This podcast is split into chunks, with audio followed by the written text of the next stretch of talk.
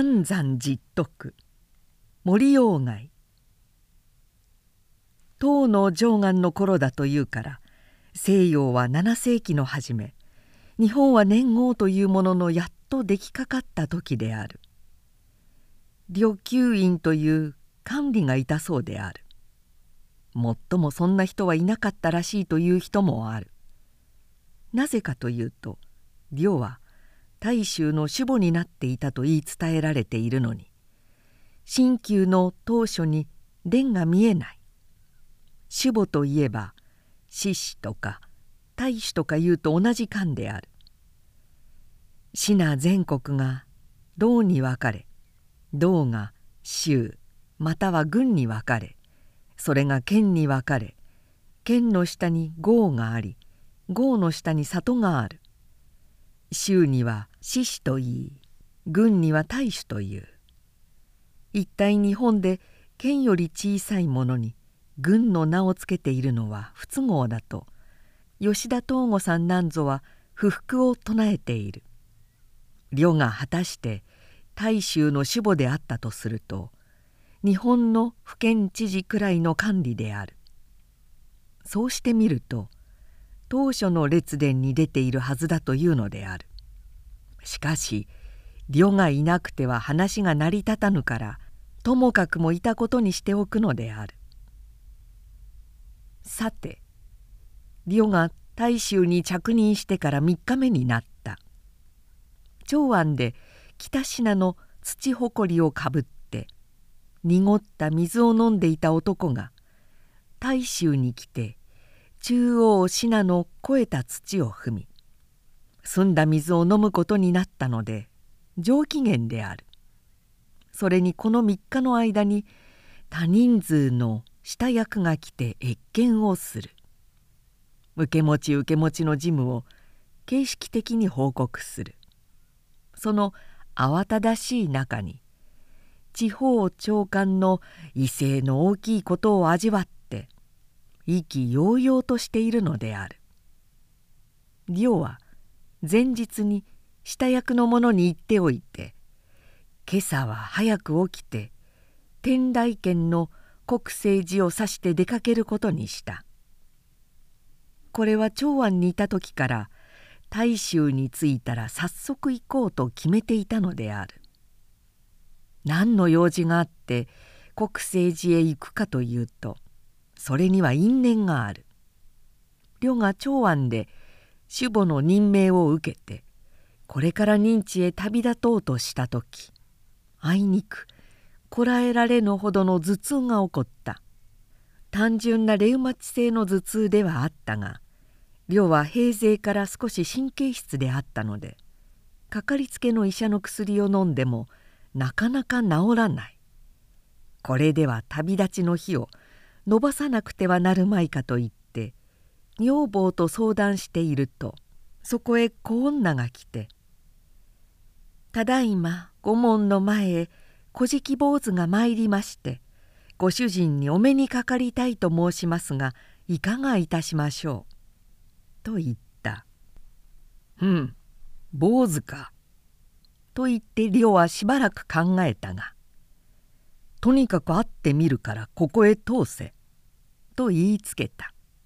そして女房を奥へ引っ込ませた。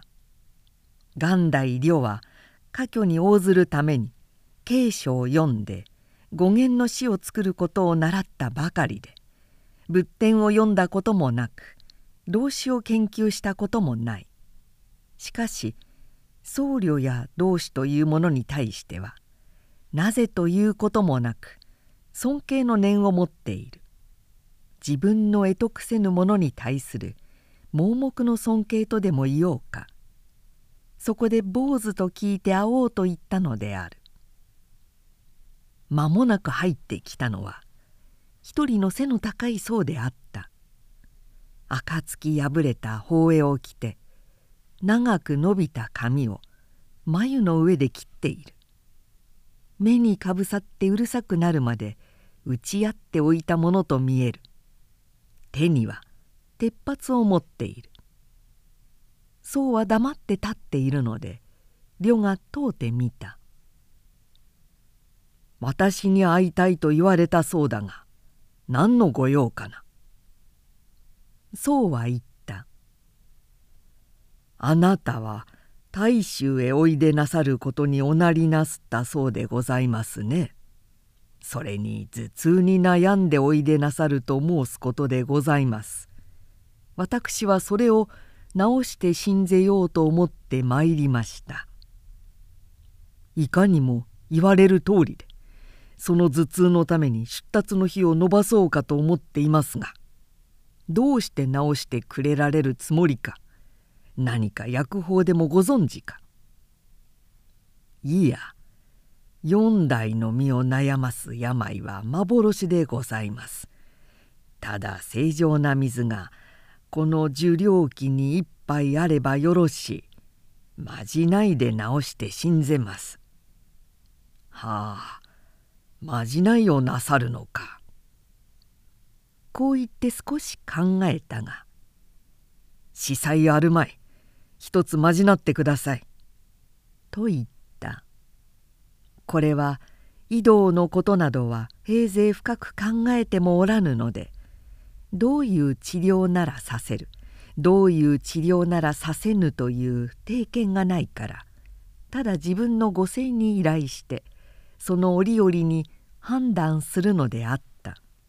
もちろんそういう人だからかかりつけの医者というのもよく人選をしたわけではなかった。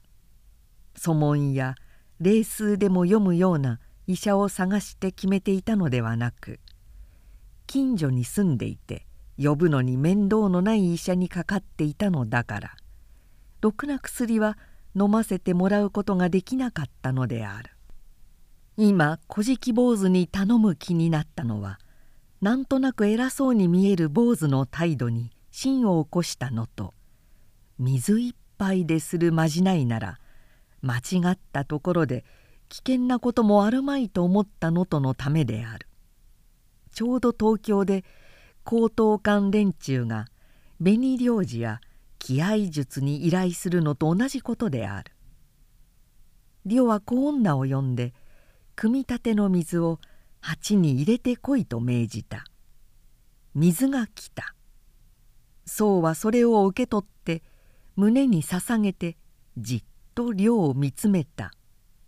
正常な水でもよければ不潔な水でもいい。湯でも茶でもいいのである。不潔な水でなかったのは旅がためにはもっけの幸いであった。しばらく見つめているうちに旅は覚えず精神を僧の捧げている水に集中した。この時僧は鉄髪の水を口に含んで突然ふっと呂の頭に吹きかけた。呂はびっくりして背中に冷や汗が出た「お頭痛は?」と僧が問うた「ああ治りました」実際量はこれまで頭痛がする頭痛がすると気にしていてどうしても治らせずにいた頭痛を坊主の水に気を取られて取り逃がしてしまったのである。僧は静かに鉢に残った水を床に傾けた。そして「そんならこれでおいとまをいたします」と言うや否やくるりと寮に背中を向けて戸口の方へ歩き出した「まあちょっと」と寮が呼び止めた。そうは振り返った「何か御用で」「孫子のお礼がいたしたいのですが」いや私は軍章を福利しを釈伏するために骨敷はいたしますが領地代はいただきませぬ。なるほどそれでは強いては申しますまい。あなたはどちらのお方かそれを伺っておきたいのですがこれまでおったところでございますか。それは天台の国政寺で。はあ天台におられたのですな。お名は？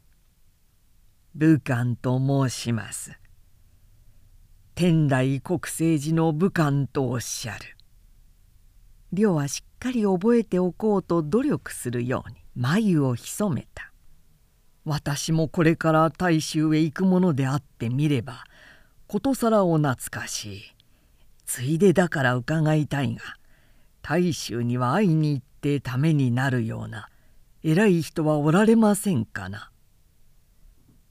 さようでございます。国政寺に実徳と申す者がおります。実は普賢でございます。それから寺の西の方に寛元という石窟があってそこに寒山と申す者がおります。実は文殊でございます。さようならおいとまをいたします。こう言ってしまってついと出て行った。こういう因縁があるので亮は天台の国政寺を指して出かけるのである。全体世の中の人の道とか宗教とかいうものに対する態度に3通りある。自分の職業に気を取られてただ永遠駅々と年月を送っている人は道というものを顧みない。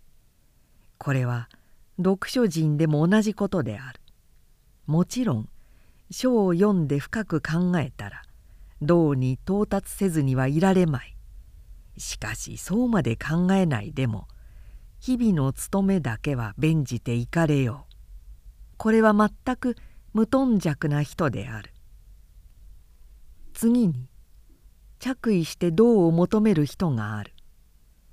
千年に道を求めて万事を投げ打つこともあれば日々の務めは怠らずに絶えず道に志していることもある。儒学に入っても道教に入っても仏法に入ってもクリスト教に入っても同じことである。こういう人が深く入り込むと日々の務めがすなわち道そのものになってしまう。続めて言えばこれは皆道を求める人である。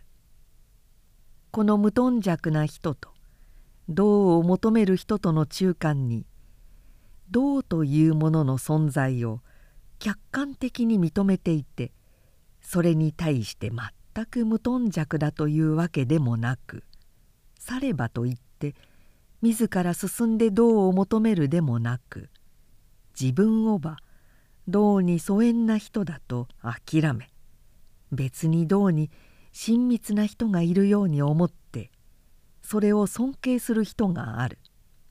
尊敬はどの種類の人にもあるが単に同じ対象を尊敬する場合に考慮して言ってみると道を求める人なら遅れている者が進んでいる者を尊敬することになりここに言う中間人物なら自分の分からぬもの得得することのできぬものを尊敬することになるそこに盲目の尊敬が生ずる盲目の尊敬ではたまたまそれを差し向ける対象が聖国を得ていても何にもならぬのである。行は衣服を改め世に乗って大衆の感謝を出た。従者が数十人ある。時は冬の初めで霜が少し降っている。昇降の支流で四方形という川の左岸に迂回しつつ北へ進んでゆく。初め曇っていた空がようよう晴れて青白い日が岸のもみじを照らしている。道で出会う老幼は皆世を避けてひざまずく。世の中では世がひどくいい心持ちになっている。牧民の職にいて賢者を礼するというのが手柄のように思われて世に満足を与えるのである。大衆から天台県までは60里半ほどである。日本の6里半ほどである。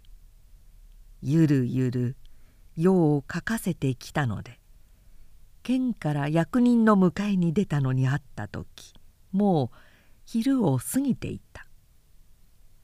知見の感謝で休んで地層になりつつ聞いてみるとここから国政寺まではつま先上がりの道がまだ60里ある。行き着くまでには夜に入りそうである。そこで亮は知見の感謝に泊まることにした。翌朝知見に送られて出た。今日も昨日に変わらぬ天気である。一体天台一万八千丈とはいつ誰が測量したにしても。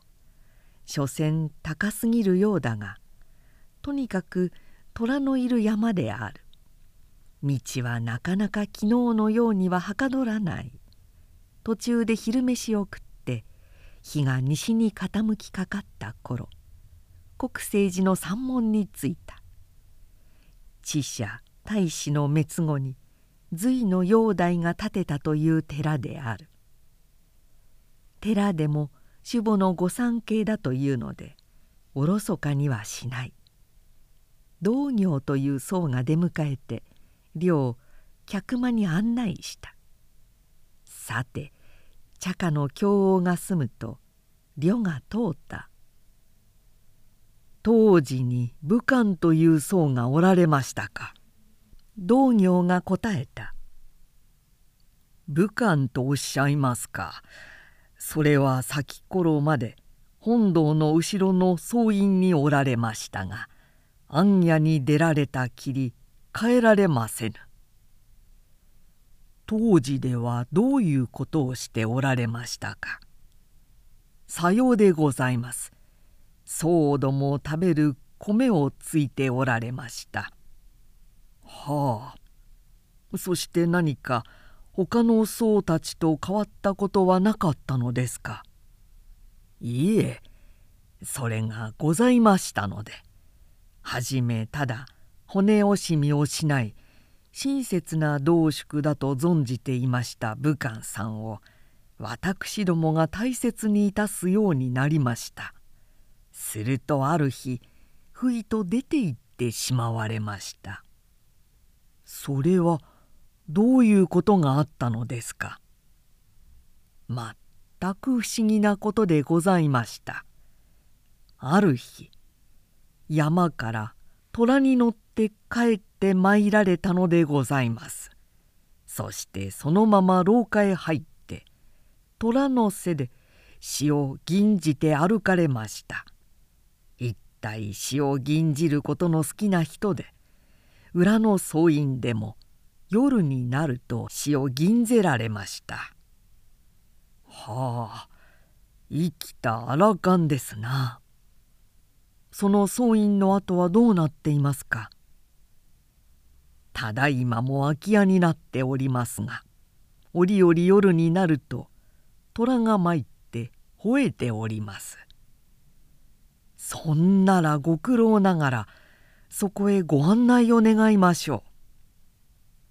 こう言って亮は座を立った。道行は雲の意を払いつつ先に立って亮武漢のいた空き家に連れて行った。日がもう暮れかかったので薄暗い屋内を見回すにがらんとして何一つない。道行は身をかがめて石畳の上の虎の足跡を指さした。たまたま山風が窓の外を吹いて通ってうず高い庭の落ち葉を巻き上げた。その音が石箔を破ってざわざわとなると。亮は髪の毛の根を締め付けられるように感じて全身の肌に泡を生じた。亮はせわしげに空き家を出た。そして後からついてくる道行に言った「実徳という僧はまだ当時におられますか?」道行は不審らしく呂の顔を見たよくご存知でございます。先国あちらのクリアで寒山と申す者と火に当たっておりましたから御用が終わりなさるなら呼び寄せましょうか。はあはあ寒山も来ておられますか。それは願ってもないことです。どうぞご苦労ついでにクリアにご案内を願いましょう。承知いたしました。と言って道行は本堂について西へ歩いてゆく。両が後ろから通った。じっとくさんはいつ頃から当時におられますか？もうよほど久しいことでございます。あれは武漢さんが松林の中から拾って帰られた捨て子でございます。はあそして当時では何をしておられますか？拾われて参ってから3年ほど経ちました時直道で上座の像に香をあげたり豆苗をあげたりその他供え物をさせたりいたしましたそうでございます。そのうちある日上座の像に食事を備えておいて自分が向き合って一緒に食べているのを見つけられましたそうでございます。びんずる尊者の像がどれだけ尊いものか存ぜずにいたしたことと見えます。ただいまではクリアで僧どもの食器を表せております。はあと言って呂は二足三足歩いてから通った。それからただいま寒山とおっしゃったがそれはどういう方ですか？寒山でございますか？これは当時から西の方の寒原と申す石窟に住んでおりますものでございます。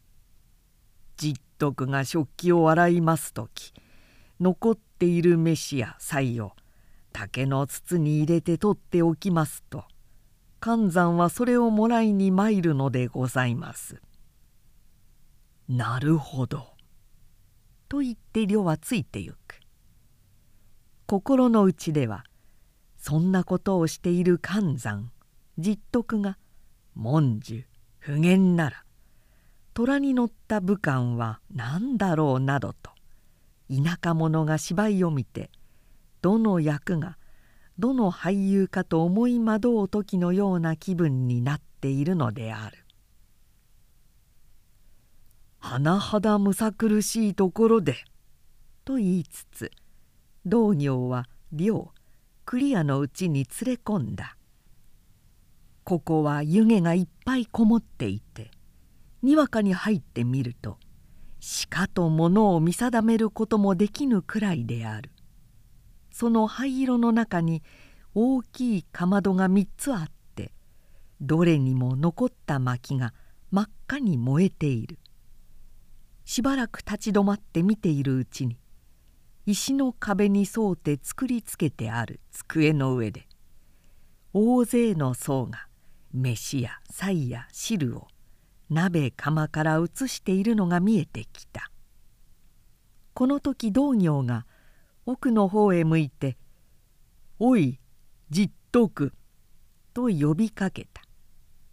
呂がその視線をたどって入り口から一番遠いかまどの前を見るとそこに二人の僧のうずくまって火に当たっているのが見えた。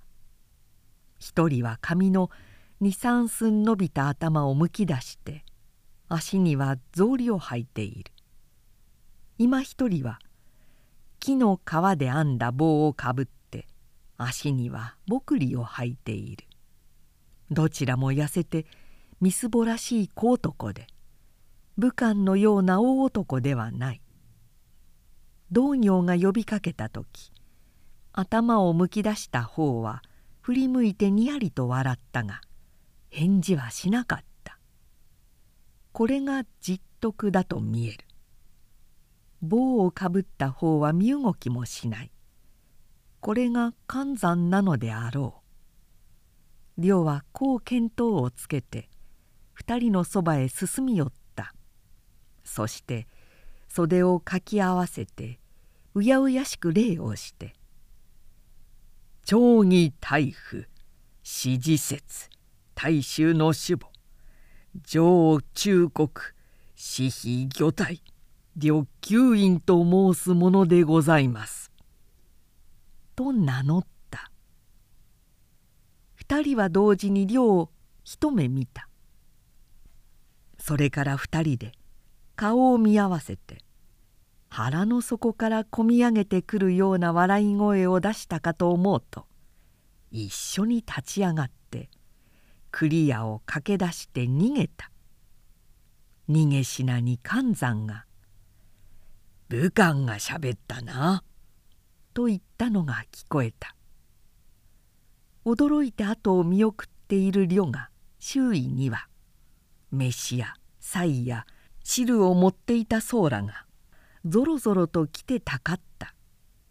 道行は真っ青な顔をして立ちすくんでいた。